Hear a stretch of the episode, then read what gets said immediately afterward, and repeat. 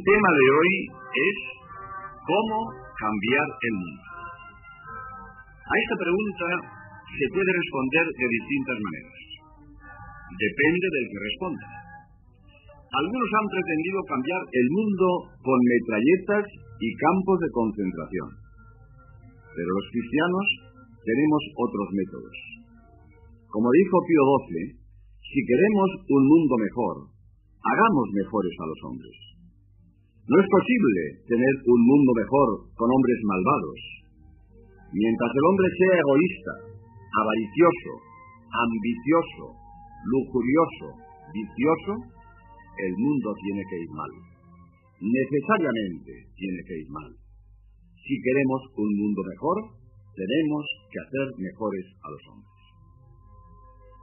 No son las estructuras lo que más importa para que el mundo sea mejor. Son los hombres que están en esas estructuras. Pero es muy fácil que nos dejemos llevar de la tentación de señalar con el dedo los defectos de los demás. Ya dijo Jesucristo, no mires la paja en el ojo ajeno, fíjate en la viga que tienes en tu propio ojo. Pues más que atender a los defectos de los demás, vamos a pensar en nuestros propios defectos. Si cada uno de nosotros se propusiera ser mejor, no hay duda que el mundo sería mejor. Algo del mundo mejoraría si nosotros mejoramos. Vamos a preocuparnos de ser nosotros mejores y así el mundo será un poco mejor. Pero un cristiano no puede contentarse con preocuparse de sí mismo. Un cristiano tiene que preocuparse también de los demás. Nosotros tenemos que preocuparnos de hacer mejores también a los demás. Y esto se logra de dos maneras. Una, por medio del apostolado, y otra, por medio de la oración. El apostolado es necesario. El apostolado seglar es hoy fundamental en el mundo.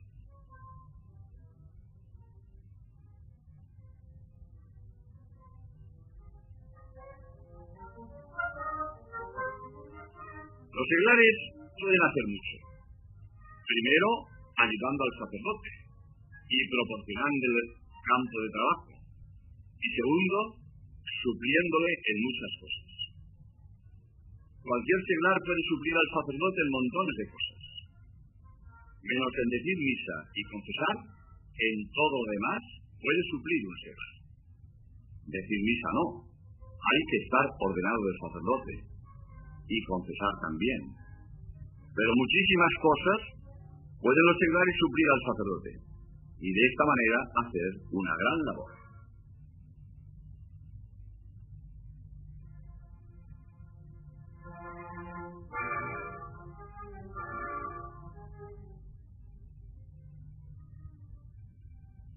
Los seglares pueden hacer mucho también en su apostolado personal.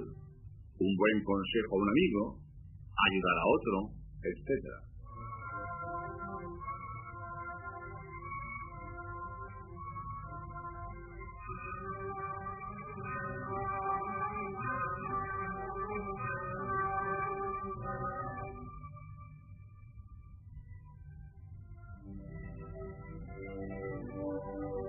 y además con la oración.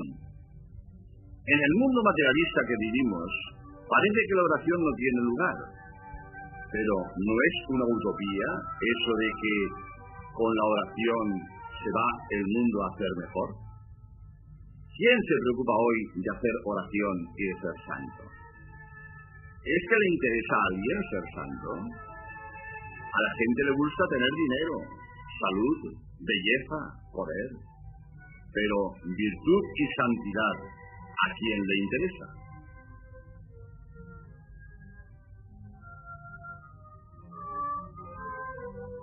Pues eso es lo único que cambia el mundo, la virtud, la santidad. Si tuviéramos un mundo de hombres santos, el mundo sería una gloria. Lo malo es que estamos rodeados en el mundo de gente ambiciosa, materialista, egoísta, lujuriosa, tirana y opresora. Así no vamos a ningún lado.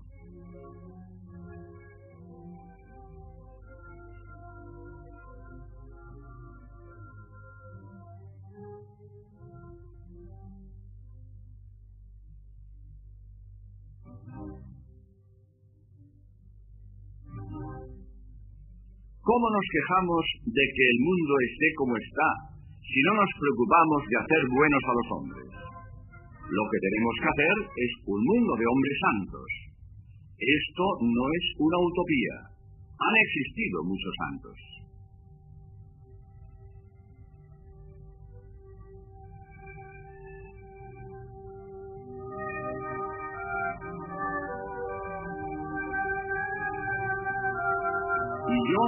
¿Por qué no?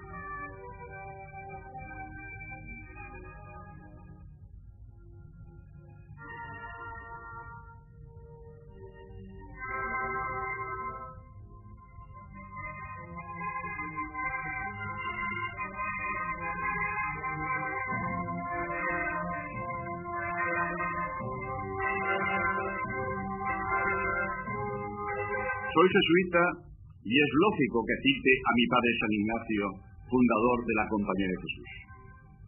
Decía San Ignacio, San Francisco lo hizo y yo, ¿por qué no? Yo lo tengo que hacer. Santo Domingo lo hizo y yo, ¿por qué no? Yo lo tengo que hacer. Con la ayuda de Dios, naturalmente. Para ser santo no hace falta ser un genio como Santo Tomás o San Agustín el más humilde de los hombres puede llegar a los altares. San Martín de Porres con la escoba. San Alonso Rodríguez de portero.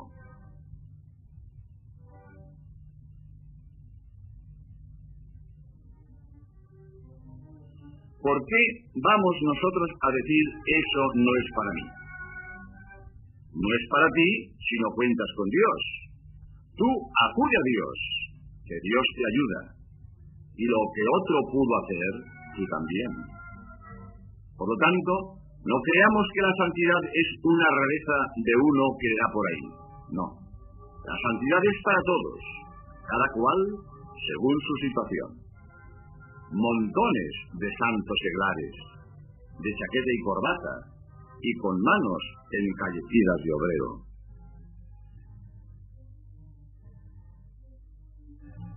Para ser santo no hay que ser religioso. Hay muchos santos seglares. Ser santo cada día, cada hora y cada minuto es difícil, pero no es imposible, con la ayuda de Dios.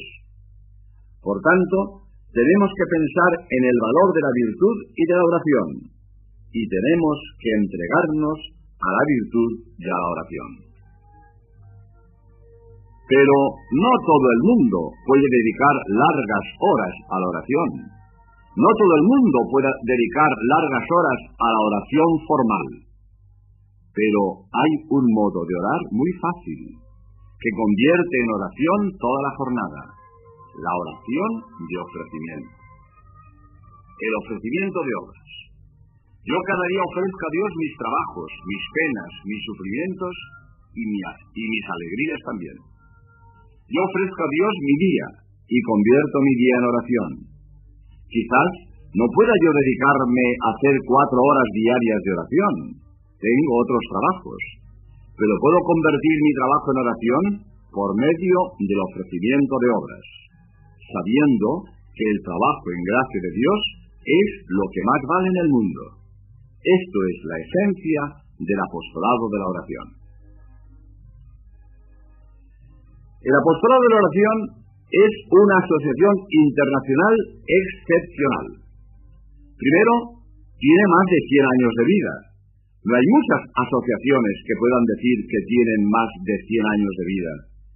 Segundo, tiene 30 millones de socios en el mundo.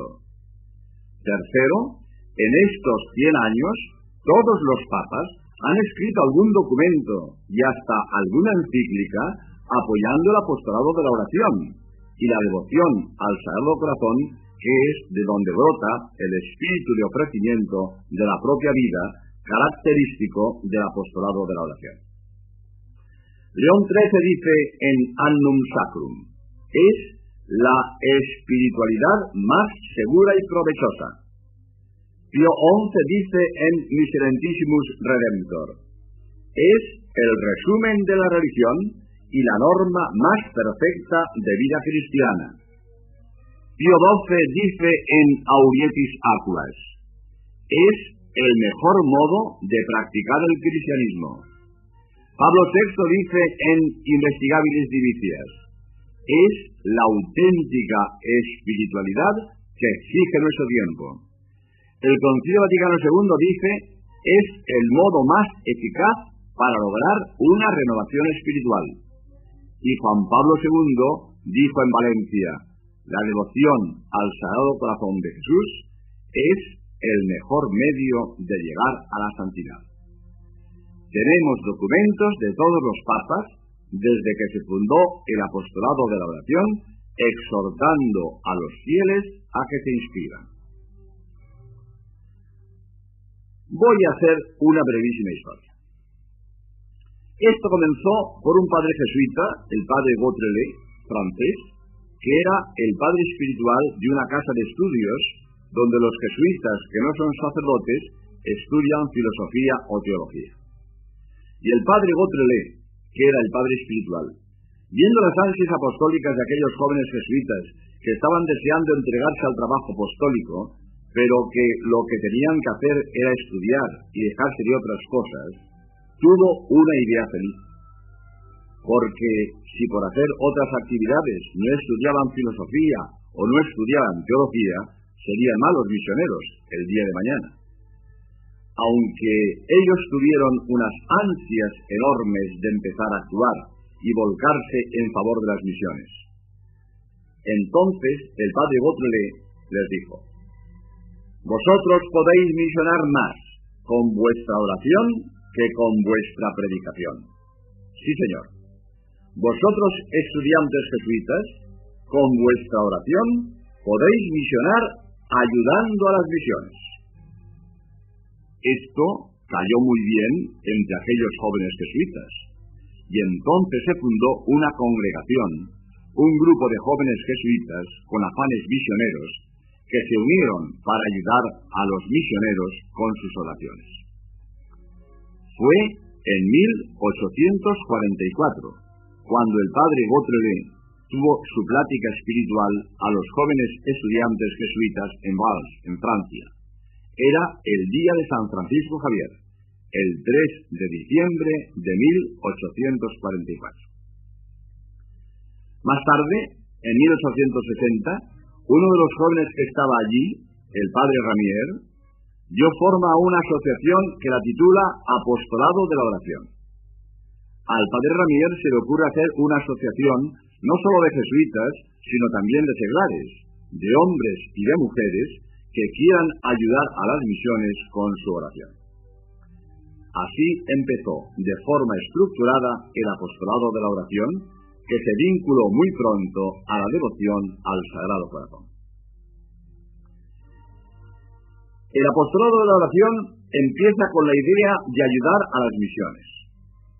Pero años después, los franceses se encontraron con que Francia se había convertido también en un país de misión. Hoy son campo de misión la familia, el trabajo, las diversiones, la prensa, los espectáculos, la enseñanza, etc. Estarán mal en África, estarán mal en Oceanía o en la India, pero es que en Francia estamos peor, decían los franceses. Y ahora tenemos que decir los españoles, España, país de misión. Hace años los españoles íbamos a América a misionar. Hoy tenemos en España mexicanos, argentinos, sudamericanos que vienen a España a reforzar el clero. Yo acabo de hablar en Salamanca a 100 jóvenes de una congregación religiosa mexicana. Son mexicanos. Nosotros les llevamos la fe hace años. Ahora vienen ellos a ayudarnos a los españoles. Lo mismo que digo de estos mexicanos, sabemos que hay argentinos y de otras naciones sudamericanas que están viniendo a España a ayudar al clero español. España, país de misión.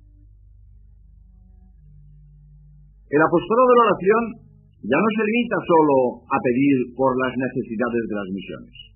Ahora tenemos que pedir también por las necesidades nuestras, del mundo, de Europa, de España, de nuestra diócesis.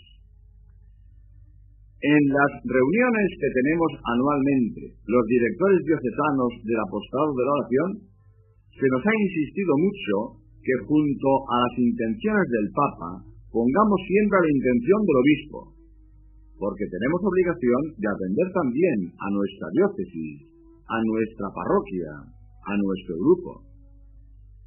El apostolado de la oración publica las intenciones del Papa por la Iglesia Universal, por las misiones y por las necesidades del mundo entero. Nosotros, con nuestra oración de ofrecimiento, estamos colaborando a ellas lo mismo en países de misión que en países en que la Iglesia está establecida, pero que tiene grandes dificultades. Tengo una frase en mi libro para salvarte de mucho impacto. Si nosotros estamos en gracia de Dios, todo lo que hacemos tiene un valor inconmensurable. Yo pongo este ejemplo en mi libro. Una obra del mínimo valor humano, pongamos por ejemplo barrer. La acción más sencilla que pueda hacer una persona será barrer. No sé si habrá otra cosa más sencilla.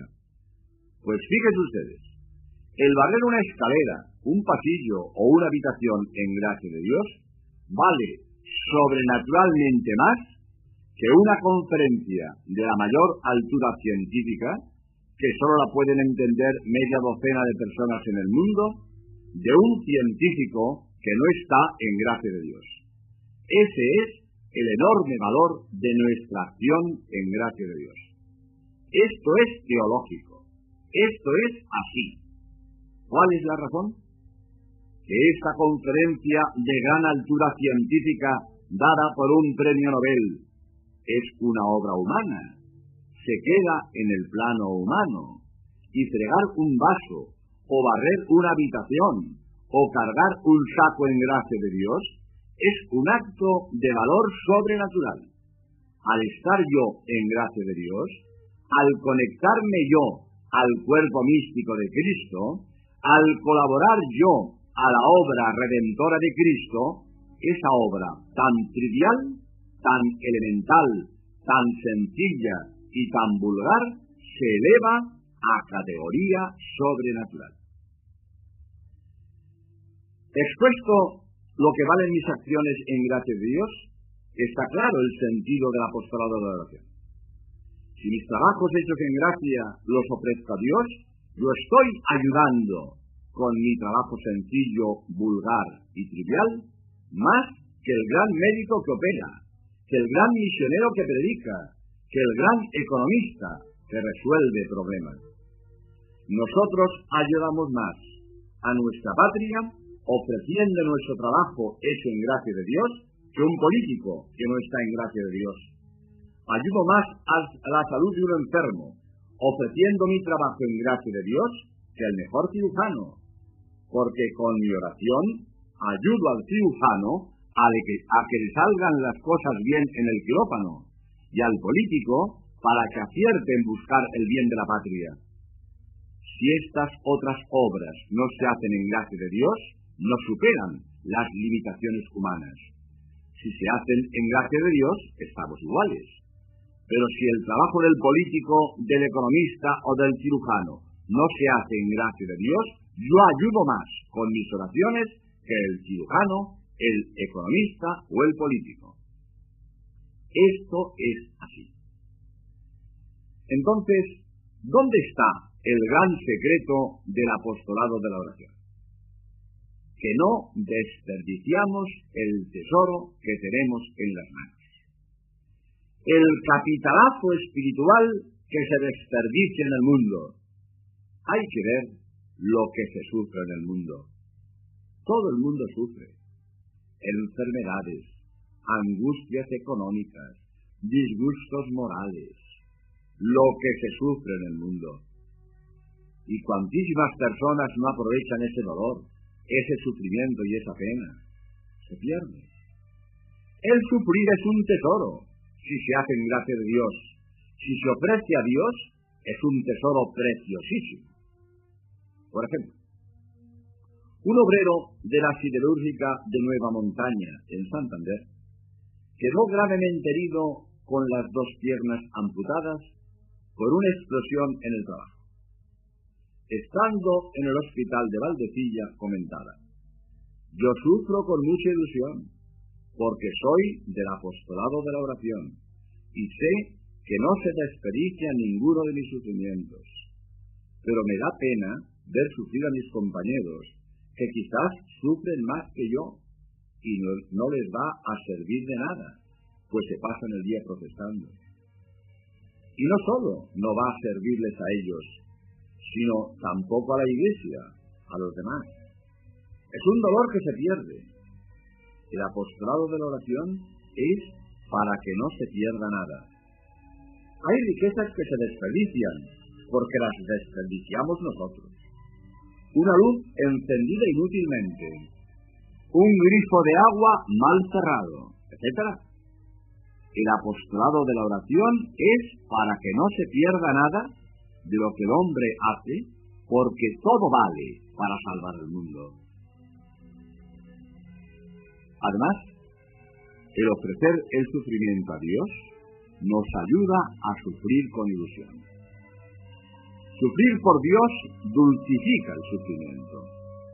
Decía Santa Teresa, es un sufrir gozando y un gozar penando.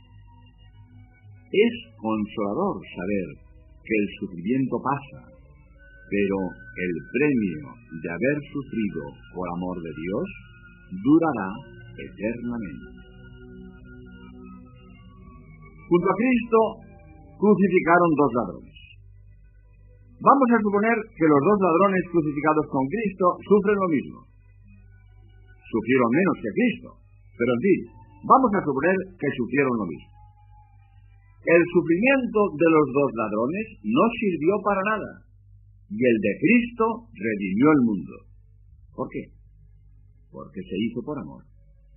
La obra de Cristo fue redentora, fue una obra sobrenatural.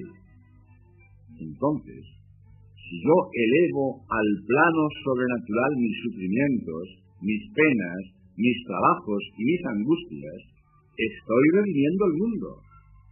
Pero si me quedo en un plano totalmente humano, filantrópico, materialista, eso de poco sirve. Es dolor que se desperdicia, es trabajo que se desperdicia, es sufrimiento que se desperdicia, si no me uno al cuerpo místico de Cristo para darle un contenido sobrenatural.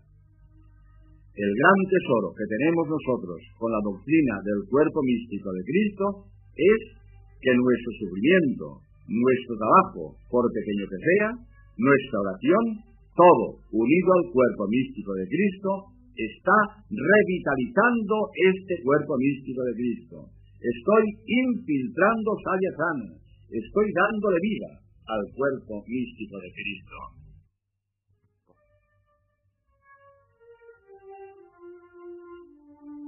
Por el contrario, el que está en pecado mortal es una célula cancerosa en el cuerpo místico de Cristo.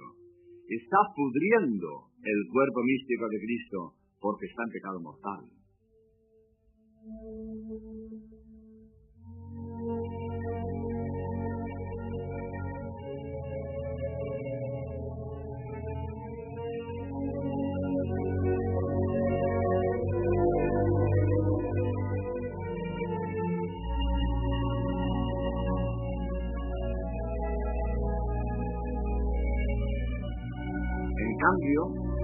Está en gracia de Dios es una célula viva que está vitalizando el cuerpo místico de Cristo, está enriqueciendo la vida del cuerpo místico de Cristo. Estar en gracia de Dios y ofrecerle a Dios nuestro trabajo, nuestras penas, nuestras alegrías, nuestros sufrimientos y todas nuestras obras es de un valor extraordinario y que mucha gente, por desconocimiento, no la aprovecha. Es una pena tremenda y Dios quiere que colaboremos.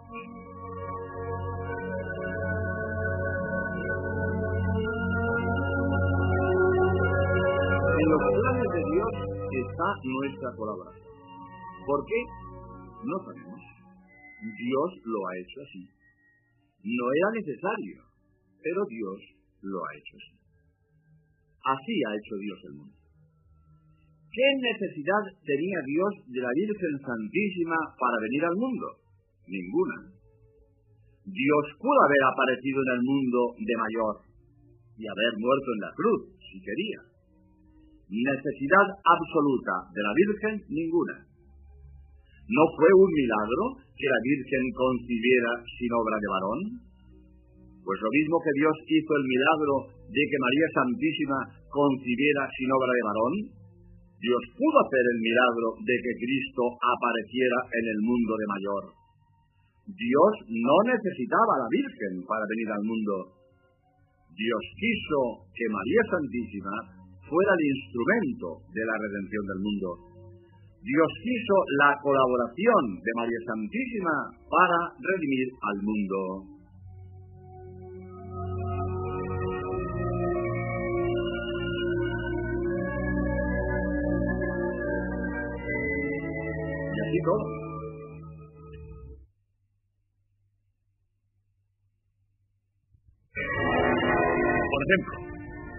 Cuando en Caná falta vino, ¿qué necesidad tenía Cristo de que llenaran las tinajas de agua?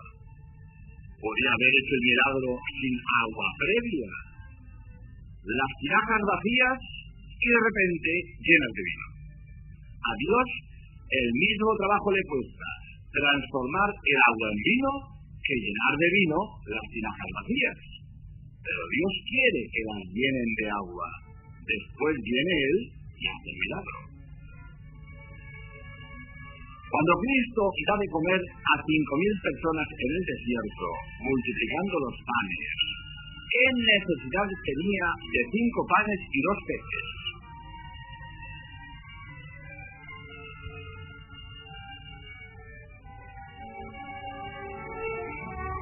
Tan difícil es multiplicar cinco panes y dos peces como dar de comer a cinco mil personas sin los previos panes y peces. Lo mismo. Pero Dios quiere que el hombre ponga de su parte, que el hombre ponga un poquitín, lo que tenemos. Que tenemos cinco panes, pues traed acá y multiplica los panes y los peces. Dios quiere nuestra colaboración. Hay una frase por ahí que yo la predico siempre que viene a La frase es preciosa todo. Dice, Dios pone casi todo. Tú pones casi nada. Pero Dios quiere tú casi nada para poner Él su casi todo. Todo depende de Dios. Nuestra salud depende de Dios. La muerte depende de Dios. El éxito depende de Dios. Todo depende de Dios. Dios pone casi todo. Nosotros ponemos casi nada. Pero Dios quiere que pongamos nuestro casi nada para poner Él su casi todo. Y si nosotros no ponemos el casi nada, Dios no pone el casi todo. Porque quiere nuestra colaboración. Lo mismo en la multiplicación de los panes en las bodas de Caná y en la redención de la humanidad. Dios quiere nuestra colaboración. Y si nosotros ponemos nuestro poquitín, Dios se vuelca. Después todo sale bien, pero porque nosotros hemos puesto nuestra colaboración. Entonces, ¿cuál es nuestra colaboración? en esta fenomenal obra del apostolado de la oración. ¿Cuál es nuestra colaboración en esta cooperación a la redención del mundo, a la cristianización del mundo con el apostolado de la oración? Un poquito, el ofrecimiento de obras. Ofrecer nuestras obras, lo que hacemos. No tenemos que hacer nada extraordinario el trabajo de cada día, lo que hacemos, lo más sencillo, lo más elemental, pero hacerlo en gracia de Dios y ofrecérselo a Dios. Yo ofrezco a Dios lo que tengo, No tenemos que ofrecer grandes heroísmos ni obras fenomenales, no. Lo que tengo, mi trabajo diario, lo que tengo que hacer cada día, pero hacerlo bien, en gracia de Dios, y ofrecérselo a Dios para la salvación del mundo. Esto es el apostolado de la oración. Sacarle partido a nuestra vida cotidiana, a las alegrías, penas, dolores, sufrimientos, enfermedades, disgustos de cada día. Sacarle partido ofreciéndoselo a Dios por la salvación del mundo. Se trata de una actitud que hay que prolongar durante todo el día. Actitud de entrega confiada y alegre a la voluntad de Dios, no meramente resignación pasiva. Lo que va a formar el apostolado de la oración es precisamente una persona entregada a realizar los planes de Dios como se entregaron Cristo y María a realizarlos.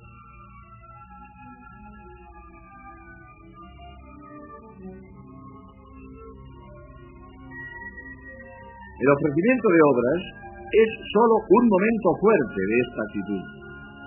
El ofrecimiento de obras es un elemento esencial del apostolado de la oración, pues, como dijo Pío XII, convierte toda la vida en oración dirigida a Dios y en un sacrificio de sí mismo por causa del apostolado.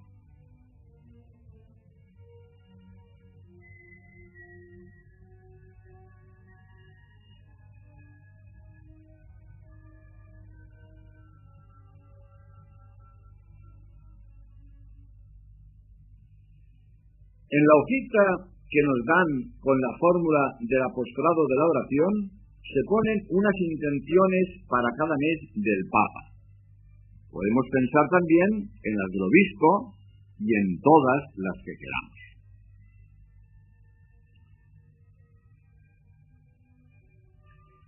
El ideal es aprenderse la oración de memoria, que es muy sencilla, y decirla todas las mañanas.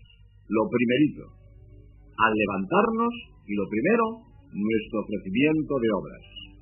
Que esto no es tan difícil. Es un minuto. Es que se me olvida, es que no me acuerdo.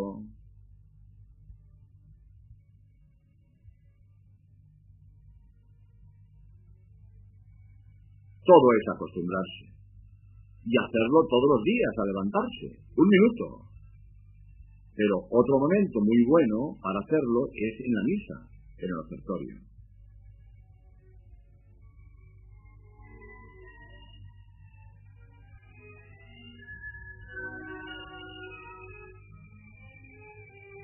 Aunque uno lo haya hecho ya por la mañana, en el ofertorio repetirlo, ofrecimiento de la vida entera.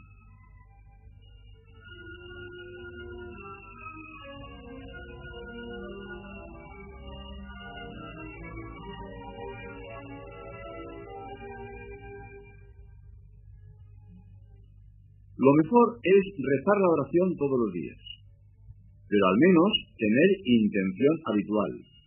Me voy a explicar. Es posible que a mí se me olvide hacer el ofrecimiento de obras por la mañana. Es posible que a mí se me olvide hacerlo aunque sea mentalmente en la misa, pero yo puedo tener la intención habitual porque le he dicho a Dios, Dios mío, yo quiero todos los días ofrecerte todas mis cosas, obras, trabajos, sufrimientos, penas, alegrías, todo. Yo hago mi intención habitual de renovar este ofrecimiento a cada latido de mi corazón. Hago intención habitual. Mientras yo no rectifique, vale. Yo un día digo, Señor, te ofrezco mi vida, mis trabajos, mis sufrimientos, mis penas, mis alegrías, todo te lo ofrezco por la salvación del mundo, por España, por la Iglesia, por el mundo entero. Te lo ofrezco y te lo ofrezco cada día y a cada momento, a cada latido de mi corazón, te renuevo el ofrecimiento.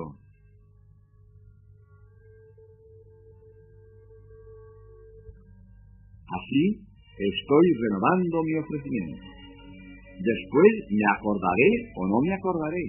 Si me acuerdo mejor, pero si no me acuerdo, Yo ya he buscado un momento en una comunión, en un rato de oración, donde he ofrecido toda mi vida al Señor. Y queda hecho.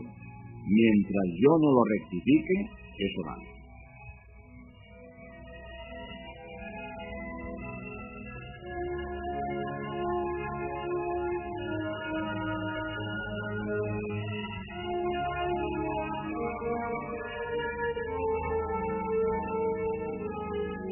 Pero además de esta oración del trabajo del ofrecimiento de obras, está la oración formal. Tenemos que hacer también oración. Tenemos también que dedicar algún tiempo a Dios cada día. Pero si perdemos a veces horas y horas delante de la televisión para nada bueno y a veces para mucho malo. Pero aunque no sea malo, un partido de fútbol un entretenimiento, un programa de circo, no tendrá nada de malo, pero pierdo el tiempo miserablemente. La de horas que perdemos delante de la televisión, o en una esquina, charlando con unos amigos, o en un bar.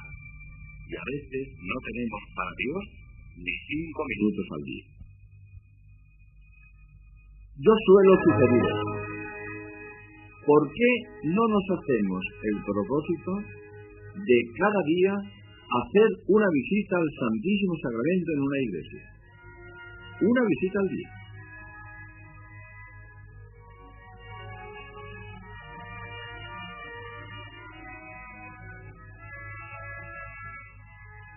Y no tengo tiempo para cinco, diez o quince minutos para Dios, que se ha quedado en el Santísimo Sacramento nada más que por amor a mí, y yo paso de largo por la iglesia y ni me acuerdo que Él está ahí dentro esperándome, habrá que ver delante de cuántas iglesias paso cada día y no entro ni en una.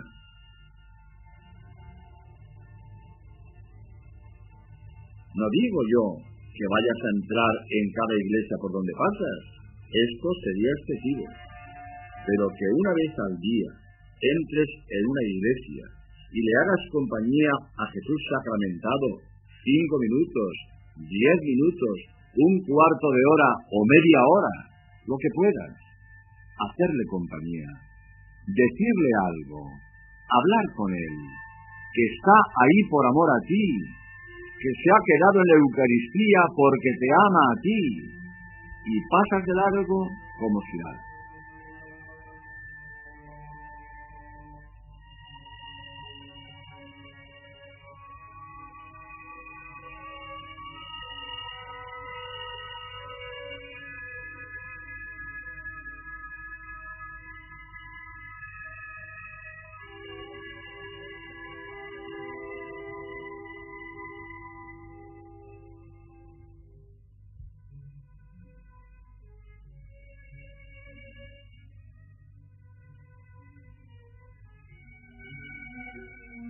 Yo pongo un ejemplo.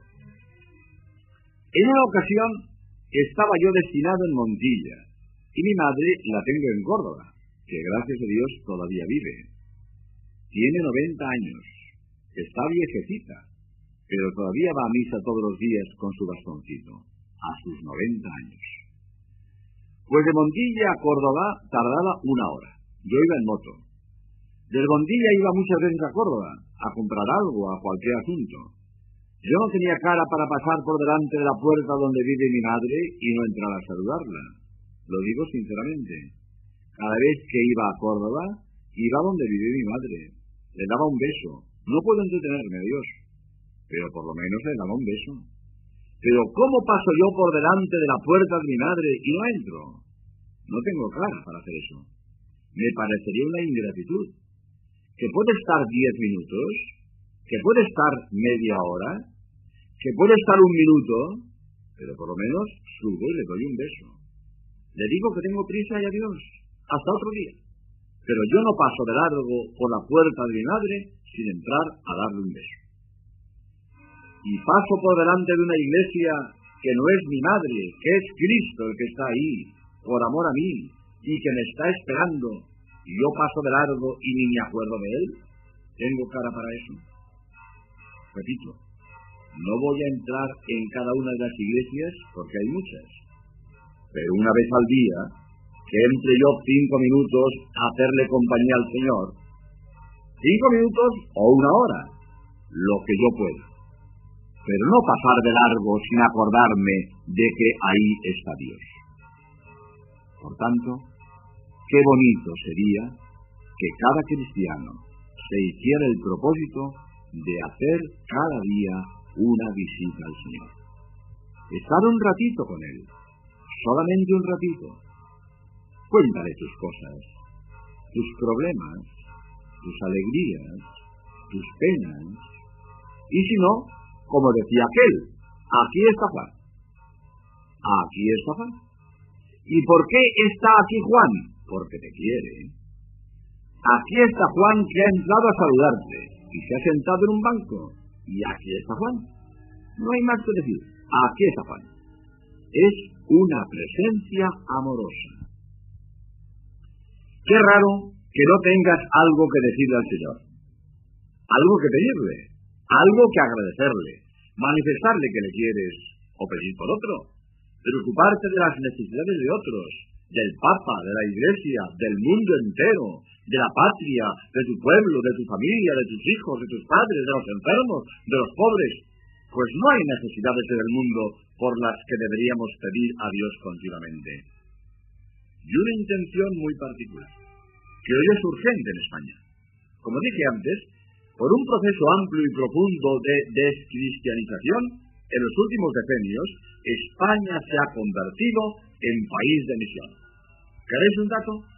Solo el 27% de los bautizados españoles, que son la casi totalidad del pueblo español, cumple los preceptos graves mínimos de la Iglesia. Sales a la calle a tomar el autobús, de cada 10 personas de la cola, 7 personas no practican, se han alejado de la Iglesia de Cristo de Dios. Esto es un drama.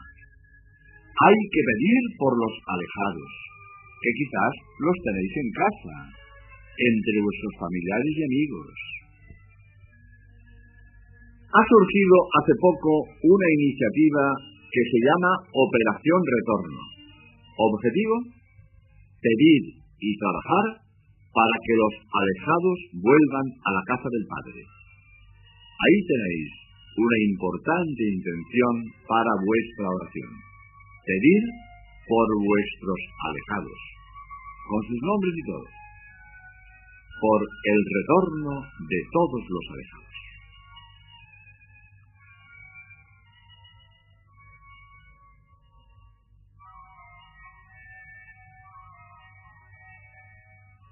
Y lo de antes, yo pidiendo a Dios, hago más que los políticos, que los médicos, que los misioneros porque yo hago que Dios ayude a los políticos, a los médicos y a los sacerdotes a que hagan bien lo que tienen que hacer.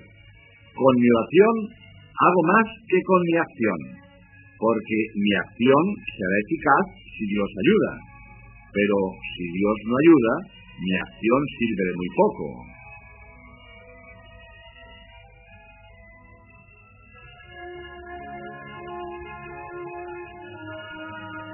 De poco sirve mi acción humana si no está Dios detrás ayudando. Yo, con mi oración, hago que Dios ayude al político para que busque el bien de la patria y no su interés personal. Al médico para que logre curar al enfermo y no se le muera por una equivocación. Y al sacerdote para que logre salvar almas y sea eficaz su apostolado.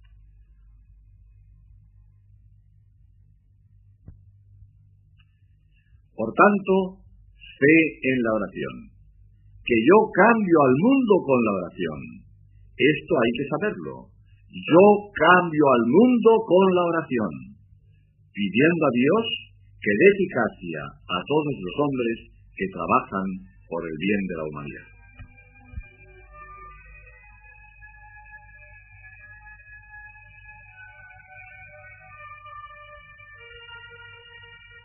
Pero dice el refrán, a Dios rogando y con el mazo dando.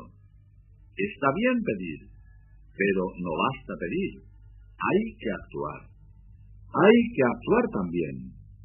Y el Concilio Vaticano II anima a los cristianos a su compromiso temporal para cambiar el mundo.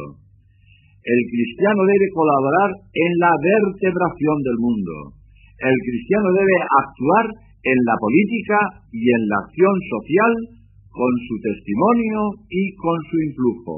Debe actuar, no solo pedir y luego cruzarse de brazos y quedarse en casa.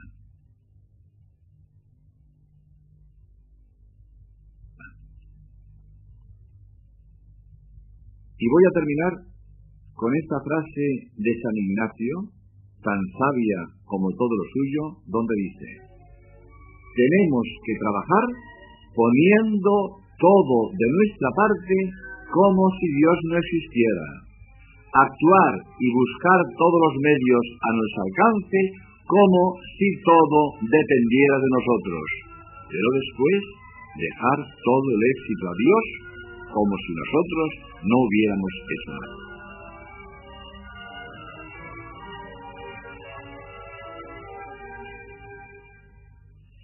Yo pongo de mi parte todo lo que puedo como si Dios no existiera.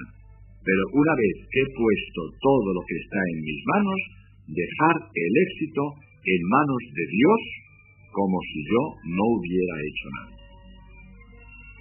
Esta es la actitud del cristiano. No como el comodón que se queda en casa con los brazos cruzados, no, meter el hombro. Haz todo lo que puedas, pero después no pretendas el triunfo ni el éxito. Una vez que yo he puesto lo que está de mi parte, que Dios haga lo que Él crea que tiene que hacer. Dejar el éxito en manos de Dios para que Él haga lo que convenga en cada caso. Muchas gracias por vuestra atención.